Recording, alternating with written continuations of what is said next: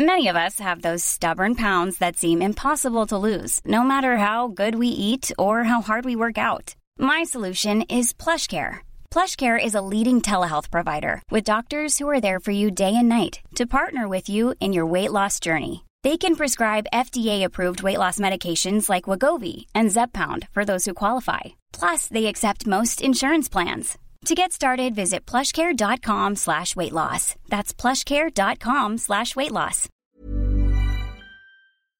Salut, c'est Mimi Hegel. Dans la vie, je suis créatrice de contenu indépendante sur Internet. Vous pouvez me retrouver sur Twitch, sur Instagram, sur Twitter et sur Patreon sous le même hâte, à savoir MYMYHGL. Les podcasts disponibles ici sont principalement des replays de mes live Twitch. C'est pour ça que j'interagis avec le chat et que j'évoquerai parfois des éléments visuels que vous ne voyez pas. Merci de soutenir mon travail et bonne écoute. Oh my god, Internet, ça va ou quoi? C'est quoi le problème? Je suis un peu zinzou Ceux qui savent savent, j'ai besoin de contexte. J'espère que vous êtes ready pour la dingue. Pas la peine d'être désagréable. Et y a pas de naninana, non, n'hésitez pas à vous abonner. Ok, on est sur un thread qui s'appelle Je n'ai jamais pris le bus avant, comment on fait? Ça me permettre de vous parler de pourquoi j'aime Internet, évidemment. Oui, Ezoc, c'est 200% Mimicor. C'est trop chou. Écoutez, donc je n'ai jamais pris le bus avant, comment on fait? Demande euh, question d'Esco sur Reddit France. La personne dit J'espère que cette question est appropriée ici. C'est bête, mais j'ai 20 ans. Je suis très en retard sur beaucoup de choses car j'ai été déscolarisée et je n'ai pas été éduquée. Et d'ailleurs, je reposterai ici pour des questions similaires sur la vie si ça ne dérange personne. J'espère car je suis très confus tout seul. Je commence seulement à vivre maintenant. Du fait de tout ça, je n'ai jamais pris le bus. Donc mes questions, attention, elles sont très stupides à ce propos. Comment connaître les horaires? Comment est-ce qu'on rentre dans un bus? C'est quoi le processus? Est-ce qu'on doit payer avant, après? Est-ce qu'on doit payer ou est-ce que c'est une carte ou autre chose? Si on doit donner quelque chose pour rentrer, quand et à qui? Est-ce qu'on dit bonjour? Ou est-ce qu'on se tait? Où est-ce que je me mets? Sachant qu'il y a plusieurs personnes dans le bus, comment est-ce que je me retrouve à la destination que je veux? Ensuite, comment je fais pour rentrer? Quelles sont les choses à absolument pas faire? J'ai pas d'autres questions, mais j'accepterai quand même n'importe quel conseil à ce propos. Merci si quelqu'un a les réponses.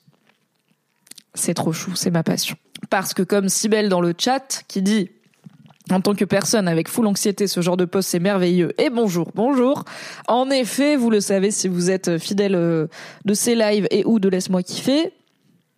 Je suis une personne très anxieuse qui a besoin de se projeter, qui a besoin d'anticiper, qui a besoin de pouvoir imaginer la situation et qui a beaucoup de mal à faire des choses pour la première fois à fortiori seule et qui va peut-être parfois ne pas faire des choses vraiment, ne jamais vivre une expérience parce qu'elle ne l'a jamais vécue et que ça tourne en boucle et que ça m'angoisse. Donc je suis trop pour poser ce genre de questions sur Reddit France. À mon avis, les gens ont été, très choux. Euh, sur euh, Twitter, sur Instagram, sur le chat vraiment de mes de mes lives. Allez-y, on adore. Il n'y a pas de questions bêtes et la personne dit euh, c'est des questions très stupides et tout, mais pas du tout. En fait, c'est pas hyper clair et t'as des arrêts. En plus, t'as des arrêts de bus, c'est des abris bus entiers avec des affichages numériques. T'en as d'autres, c'est des petits panneaux avec juste des trucs de fréquence. Donc t'es là, ok. T'as des applis qui marchent plus ou moins bien selon les villes. T'as des villes où c'est que en où tu peux plus payer. Euh, directement au conducteur. T'as des villes avec des cartes, t'as des villes avec des tickets, t'as des villes où les transports en commun sont gratuits, t'as des villes où il y a des bus qui font des déviations, où il faut lui demander est-ce que vous pouvez prendre tel chemin? C'est vraiment pas harmonisé et pas simple, comme vous dites dans le chat. Déjà, les quatre premières questions, c'est ça dépend. Où nous trouvons-nous géographiquement bah, et mais, je, mais quand t'as jamais pris le bus, tu sais pas que ça dépend parce que tu crois que c'est partout pareil. Donc euh, et oui, après Cléophée dit au Japon, on paye parfois arriver à destination et on rentre parfois par la porte arrière, l'opposé de ce que j'ai vécu en France. Donc oui, il se passe plein de choses et on va avoir les conseils des gens, mais aucun jugement. Ok.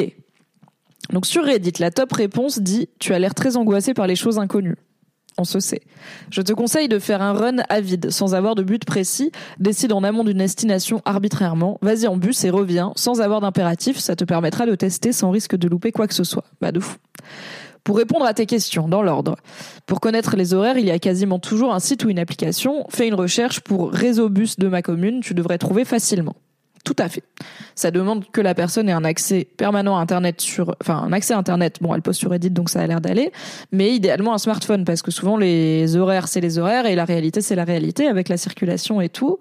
Et surtout, bah, pour avoir grandi dans une ville où les bus s'arrêtent à 20 heures et si tu le rates, c'est dans une heure. C'est pas toujours clair pourquoi tu l'as raté, pourquoi il passe avant, pourquoi, est-ce qu'il va arriver dans 17 minutes ou est-ce que juste il va arriver dans 57 minutes? Est-ce qu'il est en retard ou est-ce que tu l'as raté? Tu sais toujours pas. Sur Reddit, donc ça continue en disant On rentre dans un bus par l'avant, pas par le milieu ou l'arrière. Tu dois, une fois assis, avoir un titre de transport valide. Tout va dépendre de là où tu te trouves. Souvent, il y a la possibilité d'acheter des titres avant la montée, dans un magasin spécialisé, chez un buraliste ou en ligne. Sinon, tu peux toujours acheter auprès du conducteur de bus. Pas toujours par carte, dans le doute, prends de la monnaie. Il y a quasiment partout la possibilité de prendre un abonnement qui te donnera en effet une carte à valider sur une borne dans le bus ou en la montrant au chauffeur. Ça peut être intéressant financièrement si tu comptes prendre le bus régulièrement ou juste pour l'aspect pratique. En effet. Rien que ça, comment on achète un ticket de bus? Genre, c'est pas facile, quoi. C'est vraiment euh, pas toujours pareil. Et en plus, avec le Covid, des fois, ça avait changé des trucs et tout. C'est pas hyper simple. Alors, on va voir dans le chat. Qu'est-ce que vous racontez? À Rennes, il y a des boutons pour signaler ton arrêt, plus un bouton pour ouvrir la porte. À Paris, il y a que des boutons pour signaler ton arrêt. C'est vrai. Et parfois, les boutons pour ouvrir la porte, si tu appuies dessus, ça signale ton arrêt quand même, tant que les portes sont, tant que le bus est en route. Donc c'est double effet qui se coule. La pression d'être le premier devant la porte et de pas savoir bien appuyer sur le bon bouton avec les autres usagers derrière toi qui s'impatientent. Eh, mais on est tous des, on est tous des anxieux, hein. Bon, c'est peut-être pour ça qu'on est sur Twitch un lundi matin. Parfois dans le bus, il y a des petits carnets d'horaires, mais là-bas, c'est de pas trop compter sur les horaires affichés. Ouais, je suis assez d'accord. Depuis que je vis à Lyon, je mène la City Mapper Life. Ouais, alors j'ai City Mapper aussi pour Paris. C'est une appli qui est très très cool pour euh, les trajets en transport en commun notamment, qui est très à jour sur les perturbations. Où euh, y a alors il y a un mode premium où tu peux même dire euh, je veux pas, je veux être le moins possible mouillé. Donc quand il pleut, City Mapper va te faire moins de trajets dehors et tout. Enfin, c'est un délire. Mais c'est très fiable, plus que l'appli RATP par exemple à Paris que je n'utilise pas. Du coup, j'utilise vraiment full Citymapper, Google Maps s'il faut, mais l'appli RATP euh, c'est ciao. Je m'en sers que pour les communications vraiment officielles, genre la grève et tout, pour retrouver euh, toutes les infos. Bah la mardi à grève, euh, demain. Bah oui, c'est demain. Ah oui, je pars après-demain à Lorient. Bonjour, on est lundi. Compliqué l'indépendante vie et les jours de la semaine. voilà, je m'égare. Maintenant, parfois, on peut payer le ticket par SMS, c'est vrai. Alors, dans ma ville où j'ai grandi, normalement, on peut, mais je n'ai aucune certitude que ça marche et je ne pense pas avoir déjà été prélevé de 2 euros, même en écrivant au numéro. Euh, est-ce qu'on peut s'arrêter deux secondes pour dire que les gens qui répondent ce genre de réponses détaillées sont trop mimes? Mais bien sûr, bien sûr, merci aux gens d'Internet. Merci aux gens d'Internet, ils sont super. D'ailleurs, cette réponse continue en disant en rentrant, tu dois valider ton titre de transport, si applicable, ou en obtenir un si tu n'en as pas. Vois ça avec le chauffeur si tu as un doute, il est entre autres là pour ça. Tu n'es pas obligé de dire bonjour, mais c'est toujours agréable, donc dis bonjour au chauffeur. Tu peux te mettre n'importe où, du moment que tu ne prends pas la dernière place assise ou une place réservée aux personnes en situation de handicap, alors qu'une personne qui aurait dû en bénéficier n'en bénéficie pas. Donc oui, une personne à mobilité réduite, une personne âgée, une personne enceinte, s'il y a une place de libre, on est censé lui laisser en priorité. Le commentaire continue. Je ne comprends pas le rapport avec les autres gens. Si tu regardes en amont, si tu ah, tu regardes en amont où tu veux aller, tu choisis ta ou tes lignes de bus en fonction. Il y a des arrêts définis et dans les bus pas trop vieux, tu as un écran qui t'indique le prochain ou les prochains arrêts. À toi d'appuyer sur le bouton stop avant ton arrêt, afin de signifier au conducteur qu'il doit s'y arrêter. Pour rentrer, a priori, tu as les mêmes lignes dans l'autre sens. Alors déjà oui et non parce qu'il y a pas mal de bus qui font des boucles où du coup ils vont genre ils prennent un boulevard dans un sens et après ils reviennent pas par le même boulevard, ils font un, ils font une boucle. Donc ça va pas te poser là où tu l'as pris, ce qui est confusant, ok. Euh, je sais pas si la personne sait qu'il y a des boutons stop. Donc là, là, là, on lui dit, euh, tu peux appuyer sur le bouton stop, mais je pense que peut-être on n'a pas commencé par le commencement qui est, il y a parfois des boutons stop, c'est comme ça qu'on appelle, euh, qu'on dit qu'on veut descendre. Et effectivement, euh, ça ne dépend pas des autres gens, sauf s'ils ont déjà appuyé avant. Et le commentaire conclut euh, Bonjour Shingemini en disant Les choses à ne pas faire, c'est comme partout ailleurs. Ne sois pas bruyant, pas d'appel téléphonique, la musique c'est dans un casque avec des écouteurs, pas besoin de marteler le bouton stop en boucle. Une fois, c'est bien assez. Tout à fait. Et il s'illumine quand il est activé, ce que la personne n'a pas euh, n'a pas à préciser. Et en fait, quand on le voit, ça paraît évident. Mais si on monte dans le bus, on est solo. Ça, c'est la pire chose. Tu prends le bus, tu fais un truc pour la première fois et t'es solo. Du coup, tu peux pas regarder les gens comment ils font. Donc tu es là en mode, il faut que j'ai une interaction sociale avec le chauffeur ou que je rate. Comment faire Et des fois, genre t'es au fond du bus et le chauffeur il t'oublie un peu et t'es là. Est-ce que je vais aller finir ma vie au dépôt des bus et aller là où les bus vont pour dormir la nuit et ne jamais en sortir? Bref. Quoi? Il y a que moi qui ai ces angoisses Mais non, regardez, on est plein d'anxieux dans le chat et d'anxieuses. Ça continue sur Reddit en rappelant les différentes modalités, euh, les tickets de bus, les arrêts qui donnent le temps d'attente, etc. Ça, ça dépend vraiment des villes, mais c'est ça aussi, c'est que c'est pas du tout harmonisé, quoi. À la limite, les TGV, euh, t'en as pris un, tu comprends comment on fait à peu près, à peu près. Un autre top commentaire sur Reddit dit un truc que personne ne t'a encore dit, comment sortir du bus? Tu as un peu partout des boutons qui, si tu appuies dessus, vont signaler au chauffeur que quelqu'un veut descendre au prochain arrêt. En général, c'est des boutons avec marqué stop ou arrêt dessus. Lorsque tu appuies, il y a en général un signal sonore qui s'entend. Et à l'avant du bus, au niveau du plafond, un panneau qui s'illumine avec marqué dessus descendre demandée ou quelque chose du genre. Tu peux à tout moment jeter un œil en direction du panneau qui est visible par tout le monde dans le bus. Si le panneau est allumé, cela signifie que quelqu'un a déjà appuyé sur le bouton pour descendre au prochain arrêt et que donc tu n'as pas besoin d'appuyer toi-même si tu veux descendre aussi. Un dernier truc, pour sortir du bus, tu prends de préférence la porte arrière, ou arrière et centrale s'il y en a trois. La porte avant sert pour les gens qui veulent monter dans le bus. Yes, après il y a quand même des exceptions, ou peut-être que je suis une parisienne mal polie. Euh, genre des fois quand c'est blindé, euh, les gens ils rentrent par le milieu et l'avant, parce que sinon en fait on n'a jamais tous le temps de rentrer. Il y a vraiment genre deux personnes qui descendent seulement, donc c'est pas comme si on bloquait la sortie. Bref, ça arrive, ça arrive quoi. On continue sur Reddit. Ah, on va faire les violences administratives du quotidien en tant que personne ayant une anxiété sociale, mais aussi une phobie administrative. Peut-être que euh, on sera ensemble là encore. Et après, je pense qu'on se dira bye bye pour aujourd'hui, car j'ai remember un récap rigolo à faire. Alors, la personne dit TLDR, donc too long didn't read, trop long pas lu, un résumé de ce qu'elle poste. Je me rends compte de toutes les violences que nous font subir l'administration en général et je me demande si je suis un cas isolé et ce qu'on peut faire contre tout ça. Hello. Compte jetable pour des raisons personnelles. Donc la personne a fait un compte juste pour ça. C'est pas son compte habituel. On peut pas aller remonter ses postes pour avoir des idées sur sa vie, par exemple. Plus j'avance dans le temps, plus je me rends compte des violences que les administrations nous imposent.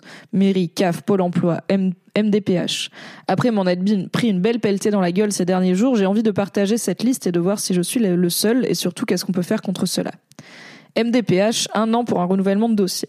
Le plus gros coupable pour moi. Mon fils est handicapé et son suivi est très fourni et nécessite une tonne de suivi divers, psychologue, psychiatre, AESH, aide à l'éducation en situation de handicap, maybe, etc.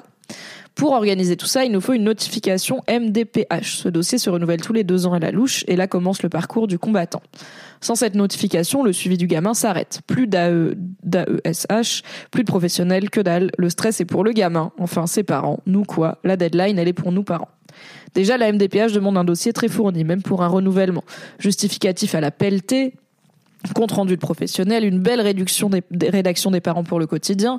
Le dossier peut être réalisé par l'enseignante référente, mais son incompétence nous fait le prendre en charge.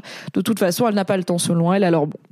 Et là commence le chemin de croix. Obtenir des médecins tous les comptes rendus, pour tous les comptes rendus et attestations nécessaires, il faut un rendez-vous, six mois de délai minimum, au mieux. Obtenir les conneries administratives, un extrait d'acte de naissance pour un renouvellement de dossier, genre il est pas né dans les mêmes conditions le gosse. Compléter le dossier avec le formulaire mal branlé. La MDPH se réserve 4 mois, 4 putains de mois pour vous répondre. Si votre dossier est incomplet, elle vous le dit sous 2 putains de mois qui redémarrent le dossier à zéro, donc 4 mois de plus. On s'y prend donc 12 mois à l'avance, car ça fait chier les pros de faire un compte rendu, je peux le comprendre. Comptez donc un mois en moyenne pour en avoir un avec 3 relances minimum. Les psys, etc. ont horreur que les parents accèdent à leur compte rendu, me demandez pas pourquoi c'est comme ça. Ils veulent l'envoyer à part, ce qui est le meilleur moyen de le perdre. Les établissements publics ne font pas leur taf de ce point de vue-là. Nous avons dû effectuer une demande recommandée avec un récusé de réception de demande d'accès au dossier médical de notre fils. Ça a pris 3 putains de mois. Résultat, 11 mois de démarche pour renouveler un dossier valable 2 ans. Le chemin de croix. Ensuite, les établissements de suivi spécialisés dans les personnes handicapées euh, se faire passer pour un secrétaire d'État pour prise en charge. Il y a quelques années, quand mon fils a été diagnostiqué, nous avons fait le premier dossier MDPH qui nous a orienté vers un établissement public. Le tout a donc pris un an. Nous contactons l'établissement. Mon fils a été mis sur liste d'attente. Un an de liste d'attente. Aucune idée de l'avancée. Rien. On relance sans succès. Au bout d'un an et demi, j'ai appelé le conseil général pour parler au gars qui s'en occupe là-bas. Mais enfin, cet élu ne parle pas à tout le monde, c'est impossible. Prenez rendez-vous à dans quatre mois. Deux heures plus tard, je rappelle, je me présente comme un secrétaire d'État rattaché au ministre délégué aux personnes en situation de handicap. Je demande monsieur Machin en charge de ces questions. J'ai le gars direct au téléphone. J'explique la situation.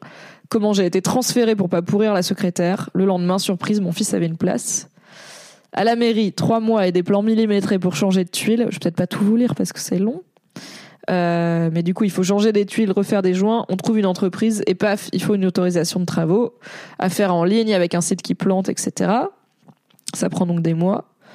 Des violences médicales. Alors c'est un peu moins lié à euh, l'administration parce qu'il faut appeler le service imagerie, imagerie médicale de notre hôpital spécifique. L'IRM n'a pas de dispo, etc.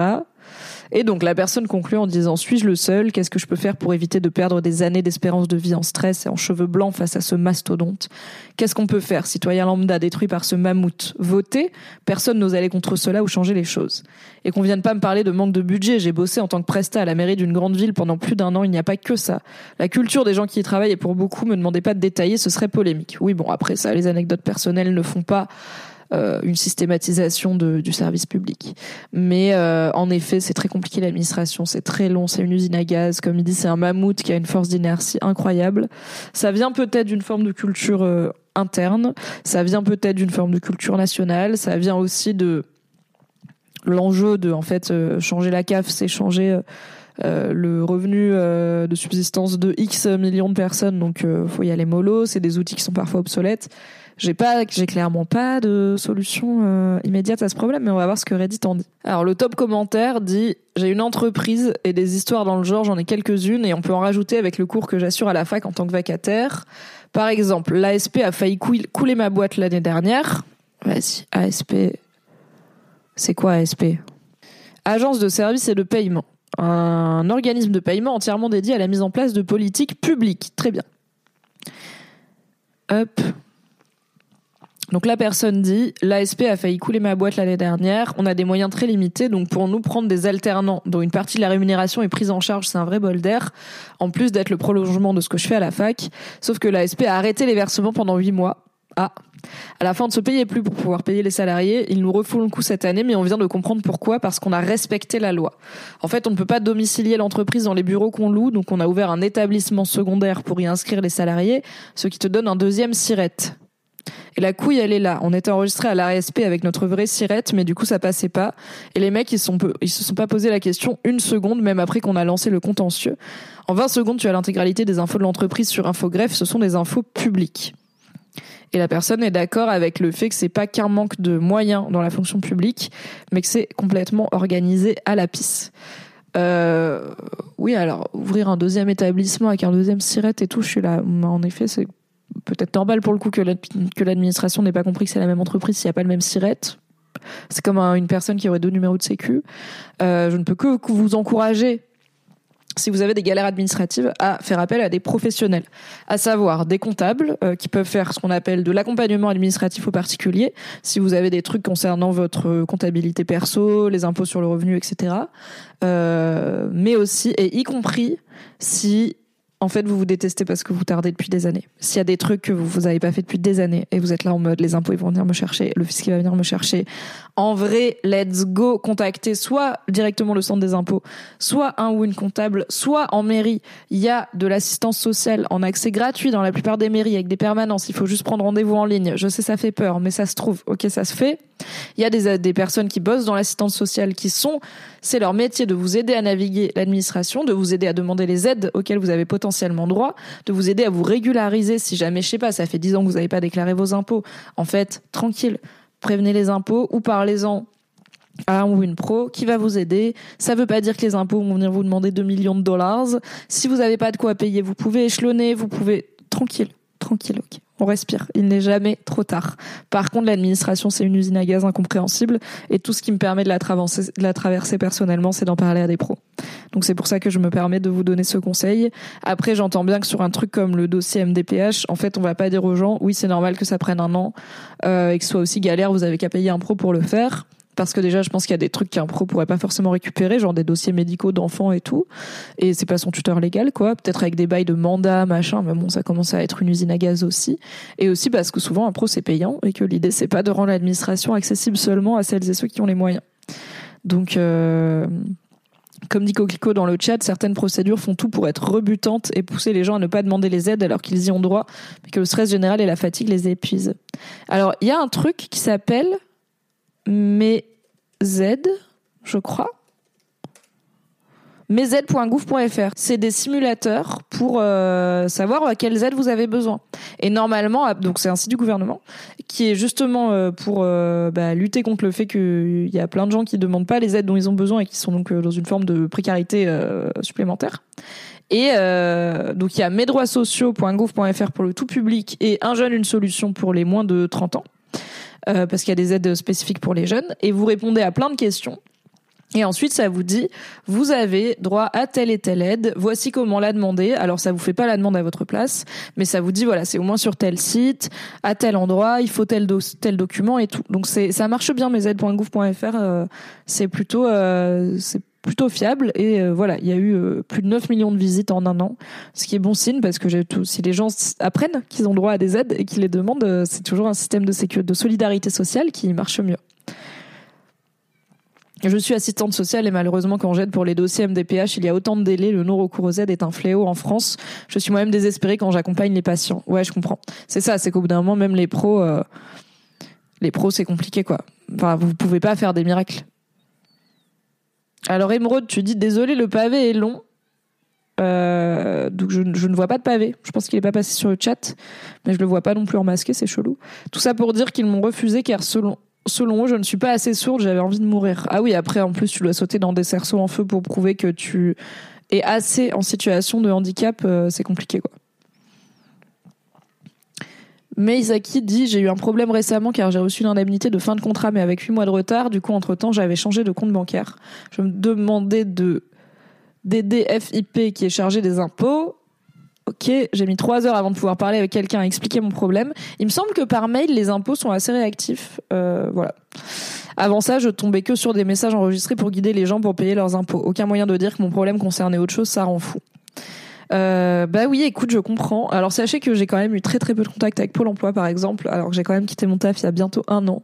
Heureusement que je, en fait, euh, je touche des sous de Pôle Emploi tous les mois, mais heureusement que je compte pas sur Pôle Emploi pour payer mon loyer, parce que euh, si j'avais par exemple un problème de retard de paiement ou quoi, j'ai envoyé des mails, j'ai appelé et tout, et vraiment les gars, le gars me répond pas quoi, donc je suis là.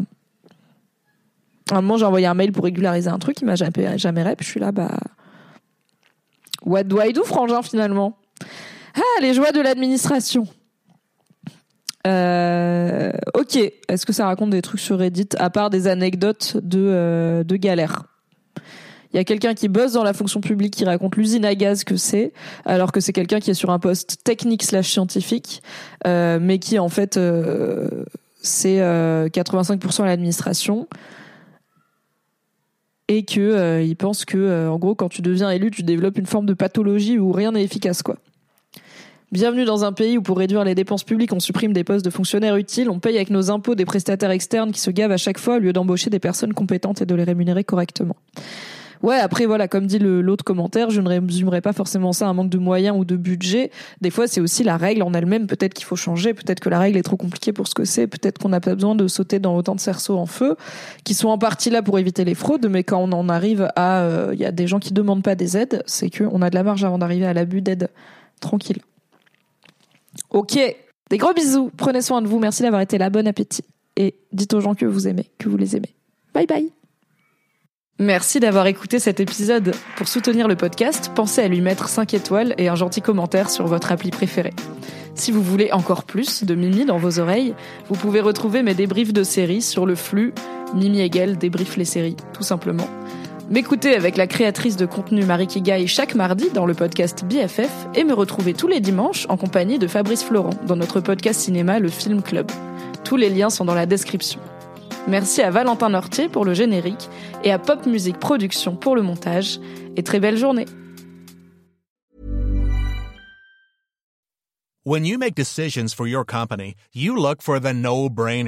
If you have a lot of mailing to do, stamps.com is the ultimate no-brainer. Use the stamps.com mobile app to mail everything you need to keep your business running with up to 89% off USPS and UPS. Make the same no-brainer decision as over 1 million other businesses with stamps.com. Use code program for a special offer. That's stamps.com, code program.